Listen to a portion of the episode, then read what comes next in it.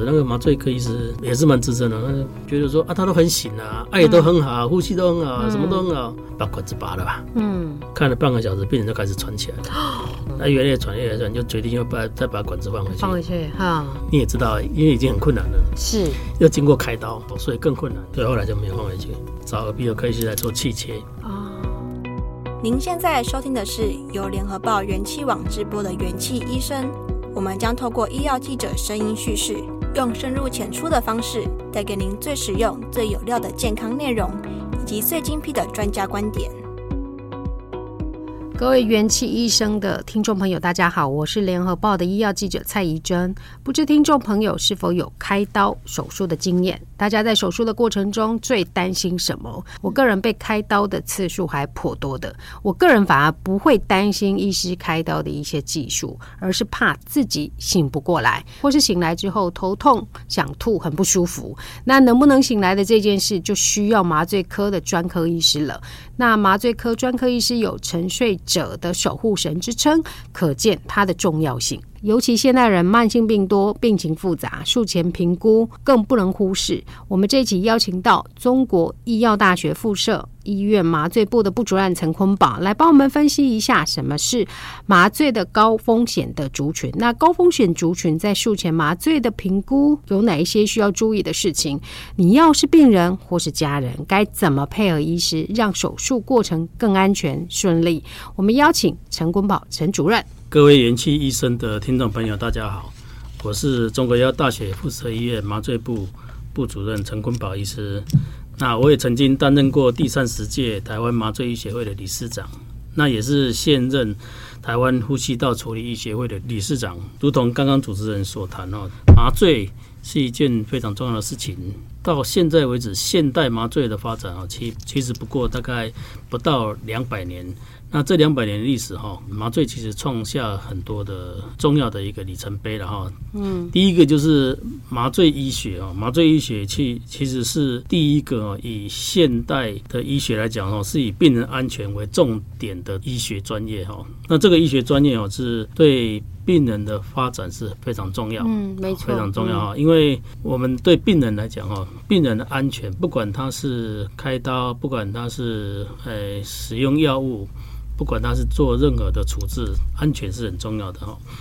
那在一九八四年呢，在美国的麻醉医学会的理事长哈，那时候他们的主席哦就开始对病人安全有所关注。嗯哼。啊，在一九八五年开始就成立一个叫做病人安全的基金会。这个基金会开始呃对于病人安全呃做很大的一个注意跟推广。其实台湾呃西元两千年左右哈，西元两千年左右就开始有病人安全委员会在。在台湾麻醉医学会里面成立，嗯嗯，嗯，那我更早，其实我我在民国八十五年左右，其实我就在像联合报啊、民生报哈，就开始在讲诶、欸、病人的安全哦。那这件事情是非常的重要，尤其是在手术当中的麻醉安全哦，是重中之重。嗯，好，那刚刚主持人也讲过，就是说对于病人他害怕的事情，好害怕的事情哦，当当然哈，手术也是很重要。啊，那、嗯、那麻醉啊，可能有些人不知道哦，在手术室里面，在手术室里面常常笑说，麻醉医师哦是除了手术以外，其他事情都是麻醉在处理的哈。嗯嗯嗯。哦，我笑说是把屎把尿了哈。意思就是说，无论病人的心跳、血压、呼吸，他的排尿量。啊，给的输液的量啊，都是其实都是麻醉在处理的啊。那所以我们其实是非常注意病人的的安全。就麻醉需要注意的事项哦，总共好几十项，好好几十项。但我们说严重了，比如说严重了，比比如说有些人他可能心跳停止，是是死亡，哦，心肌梗塞，嗯。中风，嗯，哦，肾脏衰竭，这些都是呃很重要的一些可能的并发症，嗯，好，那甚至呢，手术后的疼痛，对，哦，也是很多人关注的，是是是是，是。那当然哈，刚刚也有提到说，那是不是醒不过来？对啊，好害怕，那也是一件很重要的事情。对对对对对，甚至呢，太早醒过来，对不对？哦，哦，开到一半，如果万一醒过来怎么办？哦，这个是是呃很可怕的事情。是是是，那还有帮当然包括呼吸的问题啊，神经损伤等等，是其实很多啦，哦，很多。那这个都是我们要靠我们的专业去呃帮病人把关。哦，这个是很重要的。嗯，刚呃，主任也跟我们谈了一下，就是说，其实麻醉安全的这件事情，它从很早以前到现在，其实一直都被重视，而且是越来越重视。那刚刚主任也在谈，就是说整个。麻麻醉的过程中醒不来是当然是最严重，那太早醒来也是很很可怕。我上礼拜才跟某个人在聊，他就说他就是那种呃麻醉之后太快醒来，结果痛得要死。对，那整个整个那个医医护团队还要再帮他镇静，还要在后续做处理，这个确实是很麻烦。那再来，我想要请教一下下，就是主任就是说，在手术中麻醉科医师的看起来真的是身负重任啊。那要让手术过过程安全顺利，术前的评估是非常重要。那可以请教医师，就是说哪一些高风险的人他在做手术的时候要特别注意？那原因是什么？大家都知道哈，就是我们要预防一件事情哦，不是说啊，我那我就注意单点就好了哈。其实它是全面的，嗯，那全面的包括哈，就是病人他其实进到手术这件事情。对人来讲，他可能是一辈子可能就一次，那或者是当然有些人比较辛苦，他就好几次。像主持人讲的话，是好几次，那比较辛苦哈。那现代的麻醉哦，它需要哦做帮病人做全面的评估。那这个评估包括他术前。好的一些准备，了解他的疾病史，嗯，啊，疾病史就是他举例来说，他有高血压、心脏病、糖尿病，用什么药，这些都是他的疾病史。是，那还要有他的麻醉史，麻醉史就是他过去麻醉的历史，他有没有曾经发生过麻醉一些重要的事件？比如说，有些人他会告诉你说，他曾经有在麻醉当中有休克。哦，这件事情那就是一个非常重要的，是是是。一个资讯。嗯，那或者是说，他告诉你说，上次的麻醉科医师跟我说，我很困难插管，很困难插管，就是当当要把一个呼吸管放到气管的过程中，他碰到困难。嗯嗯嗯，那这件事情是严是很严重的啊，因为会造成缺氧啊。好，所以当我们有知道这些讯息的时候，我们一定要去特别的注意哈，这个是。呃，疾病史、麻醉史，再来就是过敏史。嗯，好，过敏史、嗯、就是，比如他对什么抗生素过敏，或是对某个药物过敏。哦、嗯，那那这样的话，我们既然知道了，我们就要想办法去避免它。嗯，或者是甚至我们可能不知道它是哪个药，嗯、我们应该要让，如果他这个过敏是很严重的，比如说为什么说过敏很严重？比如说，有些人的过敏只是皮肤红红的，对，那其实他也很快就消退了。是是是，那这可能是轻微的过敏。哦、我们讲过敏严重，可能是说他哎休克休克了啊，好休克了。那、嗯、那这个甚至可能要去再做进一步的检查，嗯，好进一步的检查。嗯，那这这这几个历史知道之后，要看他现在用什么药，嗯，好用用什么药。再来就是我们必须知道他的呼吸道的检查，嗯，好呼吸道检查。比如说，现在麻醉医师来看你的时候，他有可能会请你张开嘴巴，嗯，嘴巴尽量张的最大，啊请你舌头吐出来，然后看你的整个呼吸道的结构。嗯，好，然后看你牙齿是不是松动，啊，那重要的就是看呼吸道是不是通畅，是，好，呼吸道通畅，因为你睡着了之后，你呼吸道如果不通畅，就可能会呼吸会有问题，哦，这个叫做呼吸道的评估，嗯嗯，那这个是重要的一个步骤，嗯，那还有就是简单的重要的一些理学检查，这个是麻醉医师在整个麻醉前他会做到的一些事情。嗯，好，会做到一些事情。嗯，好。其实听起来，听主任这样讲，其实麻醉看起来好像大家在手术过程中啊，就医师来问个话啊，看一下，好像没有那么重要。那其实听起来，听主任这样讲，其实它是一个极度专业的事情。那如果你自己本身有自己的疾病史、自己的用药史出现一些问题，那绝对是一一定要告知你的麻醉科的医师。那再来，我请教主任，就是说你行医这么多年，一直在麻醉科的这个领域来。呃，行走多年，那你有遇过特别棘手的个案吗？让你印象非常深刻的？每天都有很精彩的故事哦，真的哦，每天我，我们来出一本书好吗？我常常跟我的学生说哦，我们每天都有很多可以说嘴的地方，对，每天都有很多可以说嘴的地方哦。嗯、那当然，这个就是我我们处于一个非常。重要，我我觉得重要是什么？重要就是说，病人他在生命最重要的关头的时候交给你，嗯，嗯把把他的生命交给这个这个我，所以我教我们学员说，我们一定要很重视这件事情。嗯，为什么？因为要开刀，通常哦都是他要病人会经过一些挣扎考虑嘛，嗯，哦，然后他要解除他的疾病的问题，所以他他要开这个刀。那那真的是把生命交给你啊，啊因为、啊、因为你所有的生命机能是是都被控制了啊。什么是生命机能呢？比如说你的呼吸，嗯，也是被控制的，心跳被控制的，血压被控制的。哦，所以这个是很重要的了哈，是很重要的。那每天都有很多的故事啊，那我就简单的讲一下，说，哎，有一个有一个孕妇啊哈，那她因为要控制甲状腺哦，甲状腺亢进。哎的过程哦，她可能是比较年轻哦，这个是一个年轻的一个呃孕妇哦，她比较年轻，那所以她没有很常规的去服药跟去给医生追踪，嗯，好啊，她其实只要知道她甲状腺亢进的时间已经有一段时间了，好，有一段时间了。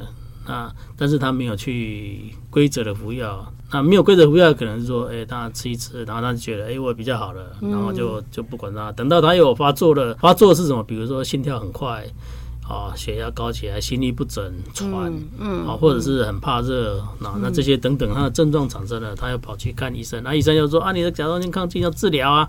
啊，当然治疗啊，治疗一段时间大家不治疗了，这样，那这样反反复复，哎，有一天他准备要生产的时候呢，他发现甲状腺亢进很厉害，好亢进，可是因为他要生产哈，那也不得不不开刀，对不开刀也不行，不行，哎，因为他已经就是呃要临盆了，对对，要要临盆了，所以所以那那这样我们就想方设法哈，要去做好的准备，好的准备当然哈。这个妇产科医生他也也蛮不错的哈，就是说他就他就告诉这个产妇说，哎，知道这个讯息哈，他他就请产妇赶快去新陈代谢科医生那边把药哦加上去，然后调整哦，然后之前之前已经有稍微控制的哈，当然时间并不是很足够。为什么知道时间不是很足够？因为后来验的甲状腺素还是高，啊，甲状腺的指数还是高，然后心跳还是快。血压还是高，还是有一些心律不整，并有一些喘的那个症状，哦，所以所以知道他不是那么啊理想，哦，那那重要的是就就是那那麻醉应该怎么办？对啊，怎么办？然后这麻醉就是应该要跟妇产科医生讨论，跟家属讨论，跟病人讨论。那我们采取的就是说，哎，我们对他血压影响的比较小。是那那心跳影响比较少的药物啊，然后让他可以进行一个手术。那手术完了以后，我们就请他赶快要会诊那新陈代谢科，那继续照顾这样啊。那透过这样来去降低他术后可能发现发生甲状腺风暴的一些机会。嗯，啊，那这这个是重要。但当然，那个大家都好像那个弦。然后就是绷在那个弓上。嗯，那如果能够更早把这个事情准备好的话，那这个事应该是，诶，对于产妇是有更好的帮助。嗯，好，这个是对于这样子的病人，然后那我们应该是这样处理会比较好一点。嗯，其实开刀对病人来讲，无论是正常或是他本身就有一些疾病在，他其实都是一个很大的压力耶。所以，如果该到下去，真的有一些不是那么容易预期到的事情，嗯嗯，对，那那真的是要小心，因为我周遭其实像像甲状腺亢进，它真的是确实是比较年轻的患者会得，那大家会认为说，那麻醉的高风险可能就在一些老人啦、慢性病的啊，但是大家一定没有想到说连。这么年轻的甲状腺亢进的状况都有可能在手术的过程中造成一些危害。那这样子让我想到一个比较年轻的疾病，叫做呼吸中止症。嗯、那呼吸中止症，刚刚我们听主任来聊，就是说我们在检查的时候，在术前评估的时候，会请他嘴巴张大。对，那嘴巴张大的这件事情啊，是不是跟我们的呃要去观察他有没有呼吸中止的这件事情是有一点关系吗？那这样子的疾病，呼吸中止，因为我我想很多人啦。都有。那在术前评估的时候，需要去留意或是需要去注意什么样的事情吗？嗯，这个哈，我们就是叫做睡眠呼吸终止啊，哈。对。那现代人其实还蛮多这样子的问题，是是，啊，蛮多这样问题。那其实也不是说现代人比较多，而而是可能是以前也没特别注意嘛，哈，也没有那么了解哦。那现代人因为饮食也比较好，所以他可能有肥胖的问题，嗯，好，肥胖问题。啊，但是也不是说只有肥胖的病人才会有呼吸中止哦，这个也不是哦。那睡眠呼吸中止的病人哦，到我们的前面来哦，我们第一个我们要知道说他是多严重哦，他多严重哦。比如说他可能轻微的，嗯，啊，他可能轻微的，那那可能还好。需要验的就是说他多严重，有一个指数叫做 AHI，AHI 哈，就是就是说他会呼吸中止的一个指数。哦，嗯，如果他在睡眠中，即即使现在有一个有一个叫做睡眠睡眠的时候去看他的呼吸的那个状态，然后可以去去测这个 AHI，如果大于三十，嗯，大于三十表示他是特别严重的重度，那表表示重度。那如果这样的话，那我们要很注意哈，注意什么呢？第一个，如果他要是肥胖。嗯，好，又是肥胖，然后他他的呼吸道有问题的话，他可能会困难插管哦。啊，就是就是当我们要做一个全身麻醉的时候，我们是程序可能是这样的，就是先给他吸氧气，嗯，好，先给他吸氧气，然后麻醉医师在过程中就边会打一些安眠的药物，嗯，跟肌肉松弛的药，那再来继续给病人供氧。那可是有些病人哦，他在这个阶段，他可能。肥胖，舌头很大，哦、往后倒吗？往后倒，对，舌头往后倒，再加上他可能一些解剖位置的关系啊，我们有一个叫做会咽软骨，嗯嗯，会咽软骨啊，在喉咙这里有个会咽软骨，也可能会往后倒，会会会把那个声门，就是呼吸道的通气口啊，会挡到，那这样的话就会造成呼吸啊的阻塞。嗯，好，呼吸道的阻塞就造成呼吸困难。好，那这个时候呼吸其实是通常病人没有自己在呼吸，都是麻醉医师在帮他呼吸。我们都是用手动或者是用机器帮他呼吸，帮他压嘛，帮他压，对，帮他压。之后下一个步骤就是要插管。哦，插管，那插管是用一个工具哈，叫喉头镜，然后把管气管内管放到气管里面去。是，有时候这个过程中可能会产生困难，嗯，因为它位置的关系会产生困难，所以这种病人呢，他就他会发生困难插管的机会就比较高。嗯，那当然，如果说哎，我们可以很顺利的就建立呼吸道，嗯，把呼吸道建立好，它也是没问题的时候，那手术当然就可以继续进行。是是是。好，那第一关没有过的话，那手术就、啊、就就没有办法进行，而且更重要的是，主持人主持人问到一个重要问题，要怎么办？对啊，怎么办？就要赶快想方设法了哈。嗯、那那通常我们就是以以我们医院啊，就是有一个团队，然后我们要准备一些特殊的仪器哦，所以我们就是我们叫做 call help 啊，赶快呼叫求救啊，好，赶快呼叫求救。那求救就就有一些人手上的工作，如果可以停下来，就会。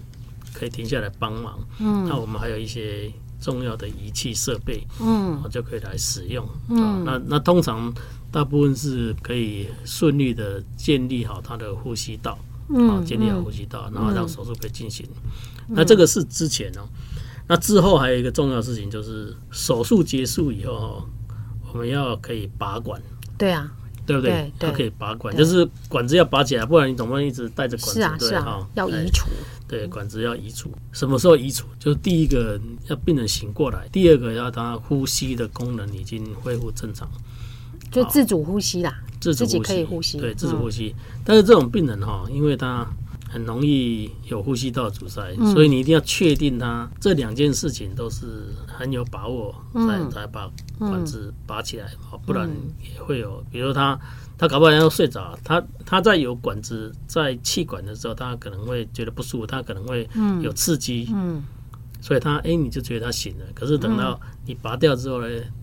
他是舒服了，然后睡着。那、啊、他原原本就有睡眠呼吸中止，他可能就会产生呼吸道阻塞。哦哦哦，那这个是这个都是专业的啊。是啊，好专业哦。决定要什么时候拔管，决定拔完管后要怎么样去处理哈，都是一件很重要的事情。而且是很细微耶。像这类的病人，他呃会不会延后拔管？我跟你说，他的观察期需不需要稍微久一点、长一点？需要吗？这有可能，这有可能，这有可能哈。对，这个也是我们一个很重要的一个处理方法。嗯嗯嗯。甚至我们就再给他一点镇静，给他一点镇静，然后等到他再醒过来。有些有些人呢，你第一次醒过来的时候，可能会有一点挣扎。他再醒过来的时候，那我们再请他跟我们一起配合，然后他，你确定他再醒过来是很醒，嗯，很醒，嗯，然后他可以配合。嗯，那那个时候要拔再来拔哦，不是在很躁动。我我我前几天遇到那个人就是这样子，因为他太早醒来，但是太早醒来，他不是真的醒来哦。听说他就开始骂人、抓人干嘛，就是那个意识是混乱的。嗯，所以后来他们又就像刚刚那个主任讲的，又又让他就再镇定一下，再延续观察。哇，听说一个小手术，早上第一台刀进去，出那个出那个休呃休息室是晚上六点。很很久吧，我可以再讲一个分 分享一个经验啊。当然，这个经验是别人的经验，是是是别人经验，但我知道过程我都很了解哈。就是关于困难插管的这件事情，二十几年前，嗯，二十几年前，那那我们当然那时候没有那么好的工具了哈，是是，所以时代也不一样了哈。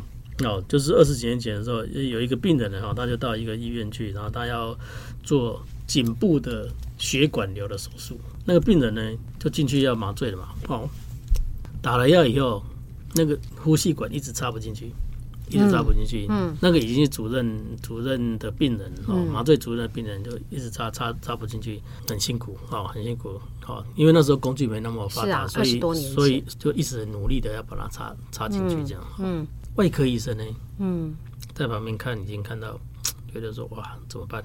他就跟那个麻醉科主任说。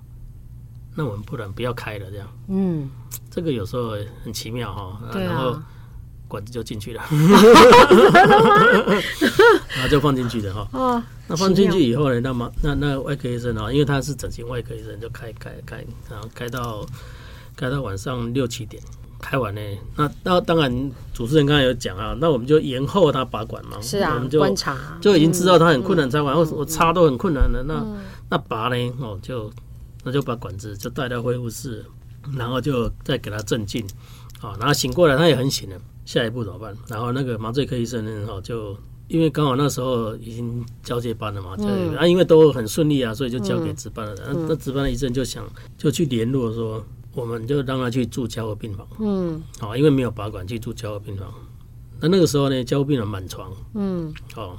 然后说啊，不然就带着呼吸管回去病房。那病房的护理人员啊，他就说我们不要，因为我们不会照顾这种有呼吸管的病人，啊啊啊。很恐怖啊，是啊，不会照顾，好，就不要。那又过了半个小时，那个麻醉科医师那也也是蛮资深的，那就看了看，看了半天，觉得说啊，他都很醒啊，爱也都很好，呼吸都很好，什么都很好，把管子拔了吧，嗯，拔了，拔了以后又在旁边。看看了半个小时，病人就开始喘起来了。那越来越喘，越来越喘，就决定要把再把管子放回去。放回去哈，嗯。你也知道，因为已经很困难了，是。要经过开刀，是。要经过开刀，所以更困难了，是。所以后来就没有放回去。嗯。放回去怎么办？找耳鼻喉科医师来做气切。啊。气切。嗯。但是耳鼻喉科医师来的时候，不敢把那个，因为那个外科医师有在这边做了一个。叫 flap 哦，皮瓣。哦，皮瓣啊，他他就不敢立刻把那个拆掉，哦，做季节，嗯，等等于是有一个伤口啦，在这边。对啊，因为别别个医生开的伤口，那换我来，我把你的那个伤口破坏。这个当然，当然真的是需要，还需要的时候还是需要的。嗯嗯，对，那这给我们很很大的教训呐。嗯，就是当我们碰到这种困困难的病人，我们以后这等于是一个场景。嗯，那这个场景以后我们应该怎么去处理这种病人？这这其实我们有把它拿来当。教材教材啊，嗯、反复的去让学生知道说，嗯、当你碰到这些事情的时候，嗯、你要怎么去处理，嗯，很重要。主任刚刚有提到像这样子一些特殊的个案，或是说我们在开刀之前就会预见说他在麻醉过程中可能会有一些 trouble 的事情出现，那这个时候会不会去做事先的模拟？那再来就是说，因为因为主任刚好提到，那有时候是二十多年前的器材不够好，或是药物不够先进之类的，嗯、对。那因为现在的整个医学的进步是。大幅的进步，有好的仪器，也有好的一些药物。那像这样子的这些好的仪器或药物，它对这类的病人可以有什么样的帮助？这个是一个很好的问题哦。现在的医生的养成哦，大大家知道，现在医生的养成哦，碍于工时。大家知道，现在医生有工时的，碍于工时哦。然后碍于现在的病人的意识比较高，比较高啊，比较高哈。这个这个是实话的哈，因为比如说以前的医生的养成，他就是。就你可以看，你你就去看，然后就处理了这样哈。那那这个当然不是很理想，但是过去就是这样嘛。嗯。那现在养成很重视，很重视很多细节。嗯。那所以现在医生的养成哦，不能靠他就是碰到那个 case，碰到那那种案例才能够学习。嗯。比如说，比如说啊，我的下面有十几个住院医师。那那我说啊，这个住院医师他碰到一个过敏的病人，嗯，那他才学到过敏啊。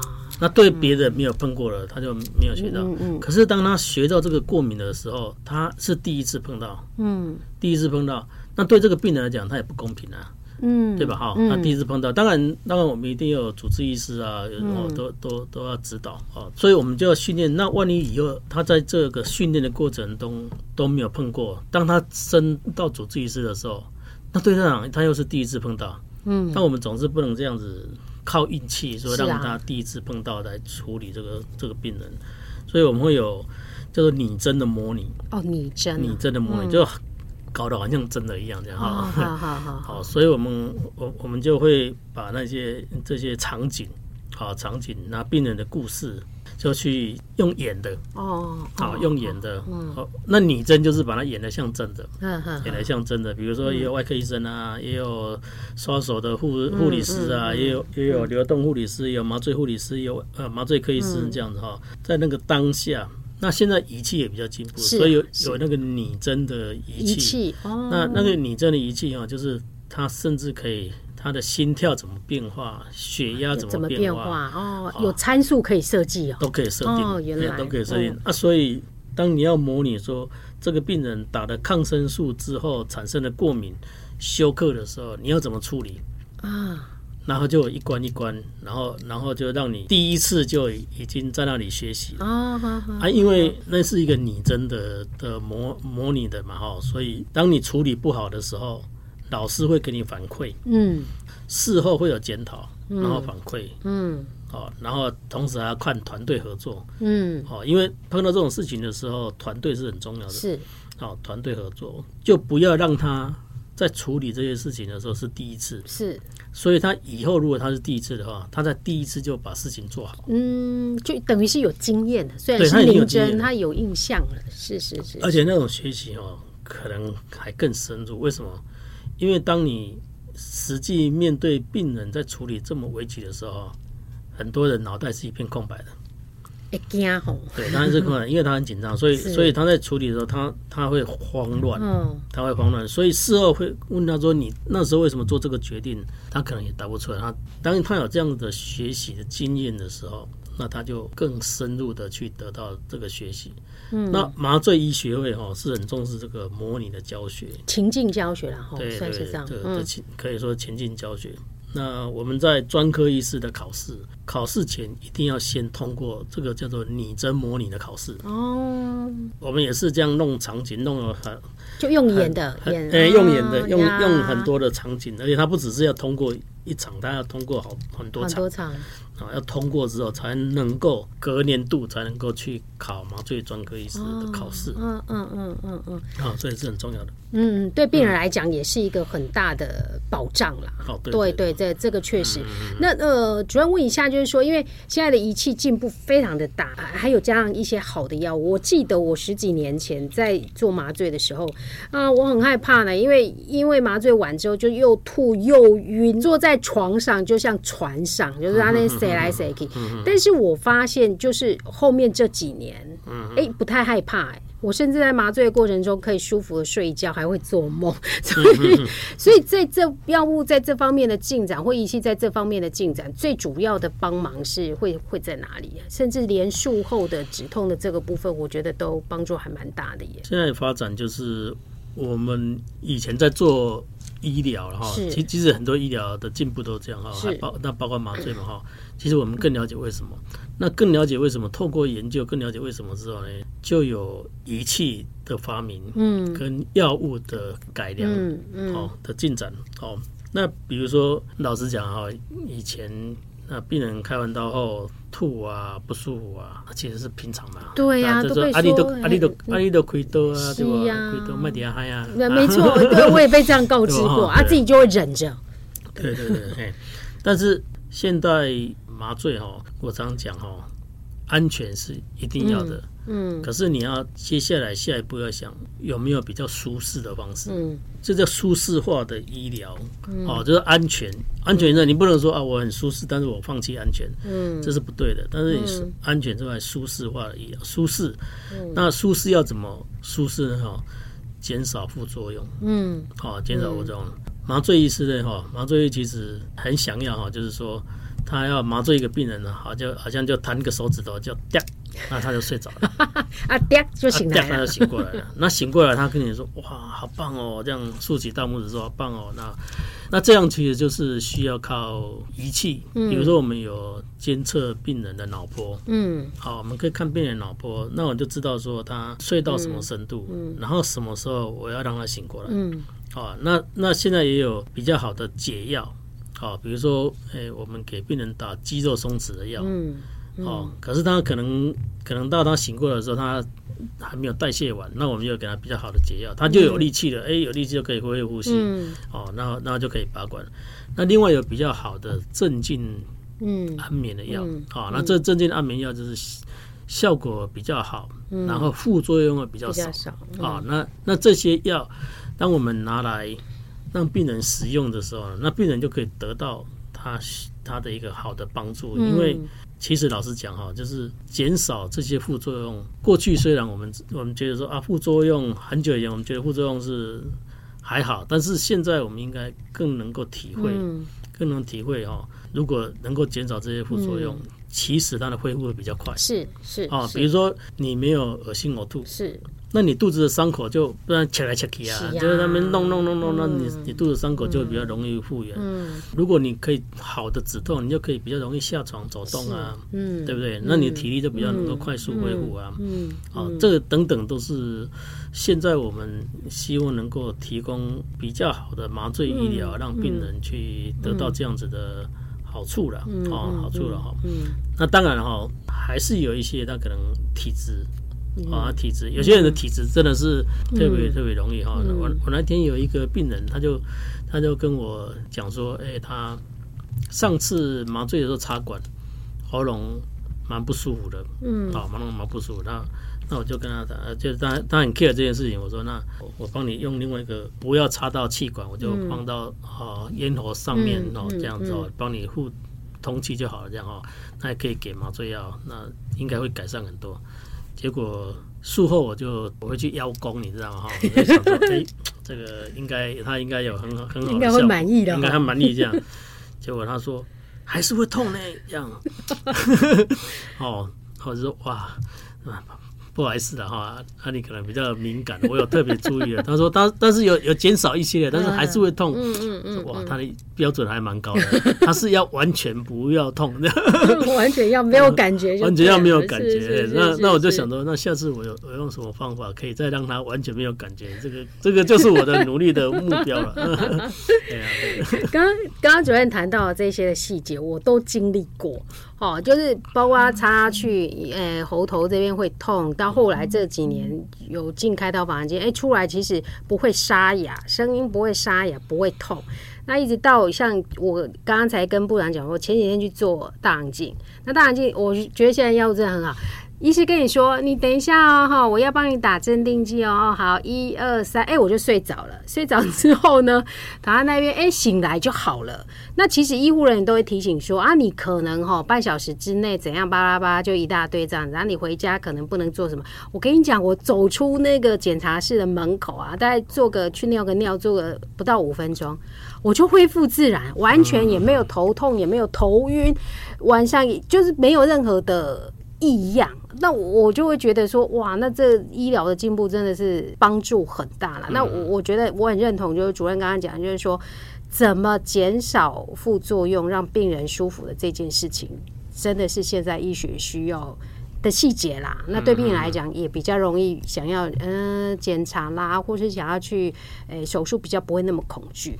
无痛肠胃镜其实是这大概二十年前发展起来的哈。那我我觉得麻醉科医师在这方面有他蛮大的贡献。你应该想看哦，就是当有一个我我们讲老年人好了哈，老年人，然后他被检查说，哎，他有潜血反应，是粪便潜血反应，然后他就做了大肠镜，那没有给他做无痛的，没有做无痛的，结果哈做完以后，你下次叫他再做哈，他怎么样他都不要，是太太痛了，他不要。那结果过了五年之后呢？一来哇，大肠癌啊，大肠癌啊，搞到阻塞了，这样真的。哎，但是如果他，如果我们可以提供像像现在的那个哈，他可能跟他讲说，你半年后要再追踪，因为我发现你有一个很大的息肉，我帮你处理的，那你半年后要追踪，他就会来了。是啊，意愿就提高很多，对，他提高很多。那不然他说哇。这么痛，我干嘛呀？真的，然后他就会逃避嘛，因为这个就人嘛，人就会这样。是，所以我觉得这个麻醉科医师在这方面其实是这些年来提供很大的一个嗯帮助，贡献良多。因为我跑医药很久了，那那真的是你说十几年前要叫他去做胃镜、大肠镜，大家一个说不要，那一方面又拉拉的不得了，一方面再来就是啊很痛啊，就一想到那个从上面从下面就是恶心呕吐，大家。真的都拒绝，对。但是这几年真的的发展真的是很很不错，对，很不错。那呃，一方面价格也稍微低一点啦，那重点是让大家觉得说整个检查过程中。不害怕、不恐惧的这件事情，我觉得有利于病情的追踪，或有利于一些疾病的发现。那这样子，最后请教一下主任，就是说，刚刚主任其实也稍微提到了一下啦，就是术前跟检查的时候，有哪一些我们病人跟家属需要去配合的事情？就是说，你可能有一些疾病史，哎，需要去告知或什么之类的。那还有哪一些的东西，呃，哪一些的内容是我们病人跟家属需要去配合医师的？嗯嗯，可以再帮我们提醒一下。其实应该这样讲啊，就是麻醉是很专业的哈。是。那所以，我们我们通常如果问我们，有时候会问的比较深入，在麻醉医师的面前，有知无不言，言无不尽呐。嗯。哎，我再举一个例子，但这个例子是有有一点比较比较特别，嗯，比较特别哈，就是有一个六十多岁的那个女生啊哈，有一天礼拜六来的时候，就是说，哎，她要她要做做什么手术这样子哈。那我就跟他问完了，我也检查完了，觉得还好了哈，还好，只有只有高血压六十，那应该还好，就跟他讲说你你血压要怎么治啊？这样哈，讲完之后呢，他他就他就看着我，然后就眼泪掉下来，这样他说我还有话想要跟你讲，不知道可不可以讲？是，我说当然可以讲啊，什么都嘛可以讲，为什么不能讲呢？哈，他说我的儿子，哦，我的儿子哦，他有一天在睡觉的时候。哦，然后就突然叫了一声，然后他太太在旁边，然后送医院没有救回来，这样。嗯，他说哇哇，我就听了就起鸡皮疙瘩，你知道？是是哇，怎样？他啊，因为他们住在一起哦，是他们住在一起。他说哦，这是很特别的问题。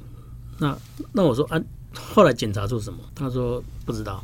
嗯，啊，因为送到医院都没有救回来啊。哦好好。哦，我说哎，没有检查出什么问题，那这很特别啊。嗯嗯。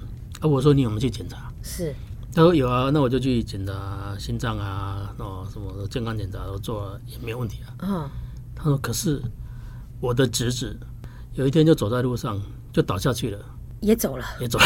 哇哇，嗯，这个这个很特别啊，这很特别。当然这是特特别的疾病，是，呃，特别的疾病，就是连这些哦，我都跟他很深入的去跟他跟他了解啊，然后再帮他做后续的安排，好，然后去去跟心脏科医生，然后去跟，其实我觉得应该主要是心脏的问题，然后讨论你要怎么去处理这些病人，然后就是即使是这样这么细微的东西，没错，嗯，就是我们知道以后就会去想说，哎，他。会不会有什什么我们不知道的潜在的风险？没错，好，所以你刚刚讲的这些高风险，有时候真的高风险，真的也看不一定看得出来，是不是明着来的那种？不是让你看得出来的高风险。嗯嗯嗯对，呃，我们听完这一集，大概也都了解到，麻醉在手术或是检查过程中是一个非常专业的一环啊。我们需要医疗团队，还有监测仪器跟药物的配合，尤其一些高风险的病人。那刚刚主任也有提到，就是说，即使家里有一些潜在一些很特殊的状况。其实，呃，在呃整个评估的过程中，都应该要详细的跟医师说。那只要你有尽情的告知，那其实也不太需要去担心呃手术或检查，因为我们有专业的麻醉科医师会帮大家守护着，能让治疗的过程更安全。我们元气医生下集再见，拜拜，拜拜。感谢各位收听。如果喜欢这集内容，您可以在元气网医生频道重听本集节目。并阅读精彩报道，也记得订阅我们，留下好评，或是留言告诉我们您的想法。